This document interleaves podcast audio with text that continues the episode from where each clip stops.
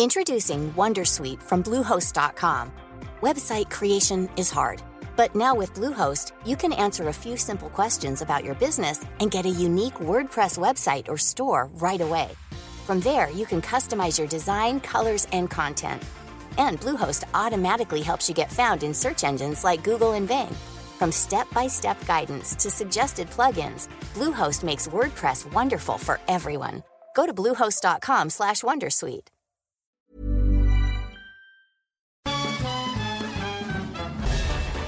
Farándula 021 es un podcast de cultura pop, donde analizaremos sin piedad series, películas, programas, música, moda, tendencias, libros, redes sociales y hasta figurosas e inventadas. Cada jueves un nuevo episodio, con Horacio Villalobos, Pilar Bolívar, Mauricio Valle, Maniwis, La Supermana, Alejandro Broff, Jeremy Cruz y Mario Lafontaine. Farándula 021, un podcast con periodistas, psiquiatras y vestidas. Te lo cuento. Tu dosis diaria de noticias.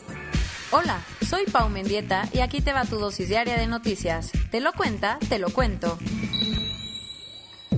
Otra raya al tigre. Además de todas las cuentas pendientes que tiene con la justicia, ahora la FGR también acusó a Tomás Herón por el desvío de dinero público. Desde hace tiempo, la Fiscalía General de la República está tras la pista de Tomás Herón, el exdirector de la Agencia de Investigación Criminal en el sexenio pasado, a quien acusa de tortura y desaparición forzada mientras lideraba las investigaciones por el caso Ayotzinapa. Cuando giraron su orden de aprehensión, el fiscal Alejandro Hertz Manero dijo que también habían detectado actos de corrupción, pero no había tantos detalles. Hasta ayer. Animal Político dio a conocer que la FGR ya presentó cargos por el desvío de más de 1.102 millones de pesos del presupuesto que tenía la Procuraduría General de la República. ¿Cómo estuvo la tranza? Todo parece indicar que el dinero salió de la partida de seguridad pública y nacional, que es mucho más difícil de fiscalizar porque mucho de ese dinero se usa para realizar operaciones súper secretas. Así que la FGR ya tiene más motivos para ponerse las pilas y detenerlo, cosa que parece estar cerca porque ya lo tienen identificado en Israel al 2021. El PRI, el PAN y el PRD ya se están poniendo las pilas para la elección del año que viene. Ayer los tres partidos de oposición anunciaron que se van a unir para ganarle a Morena en algunos estados. En Guerrero, el PRI y el PRD van a presentar un solo candidato a gobernador que va a elegirse con una encuesta en diciembre. Y el PAN se va a unir a ellos en Sonora para buscar las diputaciones federales, estatales y municipales. Algo más, la fórmula de Sonora se va a repetir en San Luis Potosí, aunque también invitaron a Conciencia Popular, un partido local, para que entre los cuatro tengan más chances de quedarse con la gubernatura. Y esto apenas comienza, porque la idea es que la oposición también forme alianzas en Baja California y Michoacán. A todo esto, ¿qué opina Morena? Mario Delgado anunció que también tiene planes de unirse con otros partidos en San Luis Potosí y Guerrero, y dijo que lo que está haciendo la oposición solo demuestra que efectivamente siempre existió el PRIAN. Tu update de las elecciones en Estados Unidos. Según las autoridades de varios estados, no hubo fraude en el proceso electoral. Entre el lunes y el martes, el New York Times contactó a las oficinas de los altos funcionarios electorales de cada estado para preguntarles si habían sospechado o tenían evidencias de que hubiera habido algo ilegal. La sorpresa para Trump, los responsables de 45 estados le respondieron al periódico y la mayoría dijo que no. Incluso hubo quien dijo que el proceso fue con fluidez, sin contratiempos y con garantías. Pero con todo y eso el presidente no reconoce los resultados. Mientras tanto, el estado de Georgia sigue sin definir al ganador y como la carrera está tan cerrada, las autoridades electorales harán un recuento total de los votos a mano. La idea es que así cada condado se asegure de que no haya errores y finalmente puedan declarar a un ganador. Ya para cerrar, muchos empiezan a hablar del gabinete de Joe Biden y hay varios nombres importantes. Y hablando de las elecciones, López Obrador sigue sin reconocer el triunfo de Biden y está dando mucho de qué hablar, sobre todo porque la embajadora de México en Washington, Marta Bárcena, tuvo que aclarar que el término presunto presidente electo fue solo una mala traducción de un documento redactado en inglés. Pero ahí no paró la cosa, porque según el Universal, el equipo de transición del demócrata intentó hablar con Andrés Manuel, pero la respuesta de la embajada mexicana fue que no lo hará hasta que Joe sea legalmente nombrado ganador de la elección. La violencia en México no para y ayer la presidenta municipal de Jamapa, Veracruz, fue asesinada por un comando armado.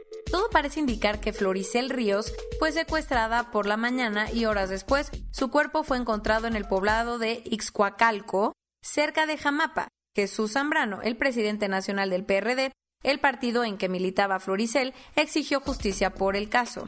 Por su parte, el gobernador de Veracruz se comprometió a que el asesinato no quede impune y confió en que la Fiscalía Estatal capture a los culpables como ya lo hizo con los asesinos de la alcaldesa de Mixtla. El quédate en tu casa ahora aplica por dos razones. Porque la Comisión Ambiental de la Megápolis informó que se registró un valor máximo de ozono de 159 partes por billón en la zona de Coyoacán, en la Ciudad de México, por lo que anunció algunas medidas que se tendrán que tomar el día de hoy para bajarle a la contaminación entre ellas todos los autos con holograma de verificación 2, los holograma 1 y con terminación de placas en número par, y los de engomado verde terminación 1 y 2 no podrán circular de 5 de la mañana a 10 de la noche.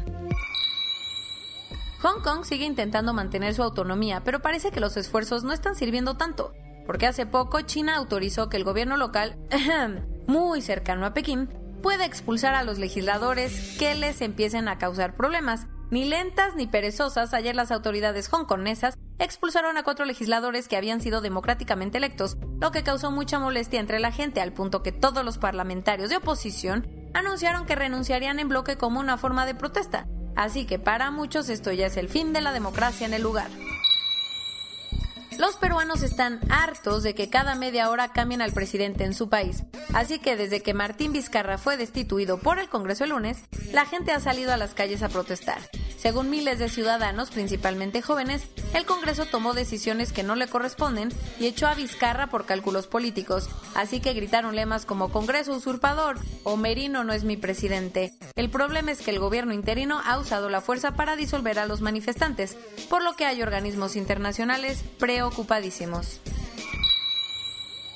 Corona News Global en el mundo.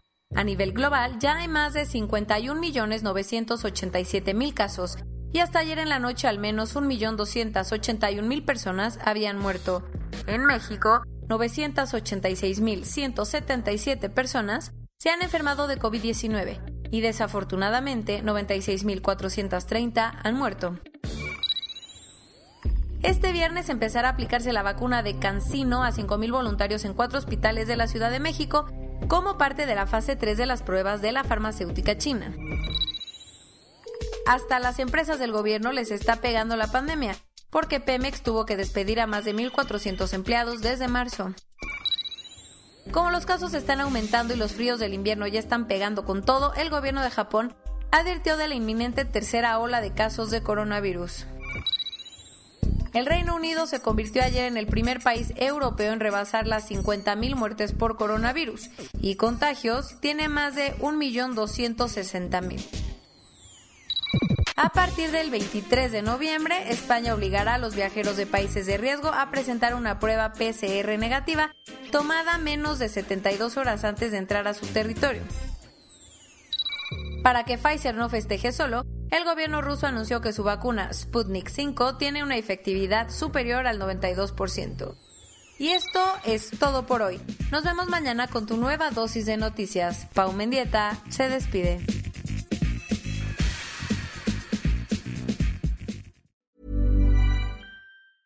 Tired of ads barging into your favorite news podcasts? Good news. Ad-free listening is available on Amazon Music for all the music plus top podcasts included with your Prime membership. Stay up to date on everything newsworthy by downloading the Amazon Music app for free or go to amazon.com slash news ad free. That's amazon.com slash news ad free to catch up on the latest episodes without the ads.